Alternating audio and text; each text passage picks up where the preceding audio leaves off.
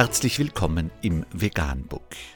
Wir liefern aktuelle Informationen und Beiträge zu den Themen Veganismus, Tier- und Menschenrechte, Klima- und Umweltschutz. Dr. Med Ernst Walter Henrich am 9. August 2019 zum Thema Der beste Artikel zur Fleischsteuer. Warum eigentlich eine 200% Steuer auf Fleisch nötig wäre. Unter www.geo.de ist nachfolgender Artikel erschienen. Erstaunlich viele Parteien sind sich plötzlich einig. Fleisch muss höher besteuert werden. Das ist ein guter Anfang, aber am Ende muss der Preis die Wahrheit sagen. Es ist schon erstaunlich, was Fridays for Future bislang erreicht hat. Plötzlich werden Debatten geführt, die Jahre, wenn nicht Jahrzehnte lang nicht geführt wurden oder ein Nischendasein fristeten. Plötzlich sprechen wir auf höchster politischer Ebene über eine Besteuerung von CO2. Das Umweltbundesamt trägt eine Extrasteuer auf SUVs an. Und jetzt soll auch noch das Steuerprivileg für Fleischprodukte fallen.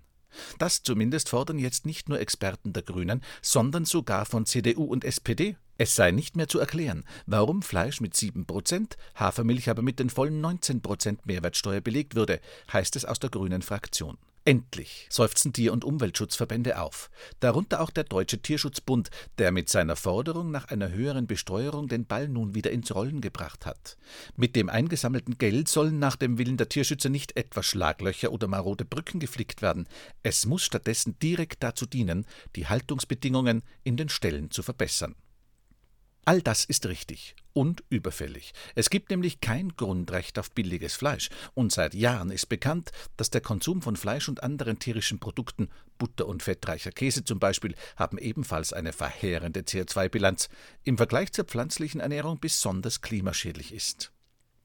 Ebenfalls seit Jahren ist bekannt, dass die industrielle Tierproduktion auch unser Grundwasser mit Nitrat belastet. Solche externen Kosten werden einfach auf alle umgelegt im Fall der Erderwärmung also nicht nur auf die Menschheit, sondern auf die ganze Biosphäre. Es ist also an der Zeit, nach der Steuerdebatte nun auch eine Debatte über den wahren Preis von Produkten in Gang zu bringen. Den haben Forscher der Universität Augsburg mal für Fleisch errechnet. Demnach müssten Fleischprodukte aus konventioneller Erzeugung mindestens dreimal so viel kosten wie heute. Erst dann so die Wissenschaftler, wären im Preis die Schäden enthalten, die ihre Herstellung verursacht. Die tatsächlichen Kosten der tierischen Produktion dürften allerdings noch weit höher liegen. Denn die Datenlage zu den Folgen von Antibiotikaresistenzen oder dem Einsatz von Pestiziden ist so schlecht, dass die Forscher diese Kostenblöcke komplett ausklammern mussten.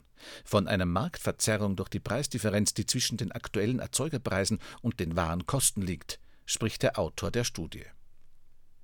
Versteht sich von selbst, dass das Leid der Tiere auf den Spaltenböden, auf dem Transport und in der CO2-Gondel in überhaupt keiner Rechnung auftaucht. Im Licht solcher Überlegungen erscheint die Debatte über einen normalen Mehrwertsteuersatz für Fleisch ein bisschen wie die Forderung nach billigen Bahntickets. Klingt gut und tut niemandem weh. Anmerkung ein wirklich sehr guter Artikel, obwohl die gigantischen Krankheitskosten durch Tierprodukte, aber auch der Welthunger etc. nicht einmal erwähnt wurden.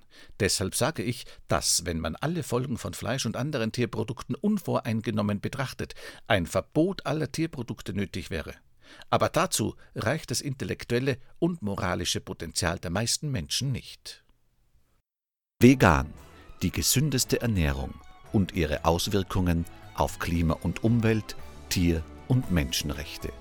Mehr unter www.provegan.info.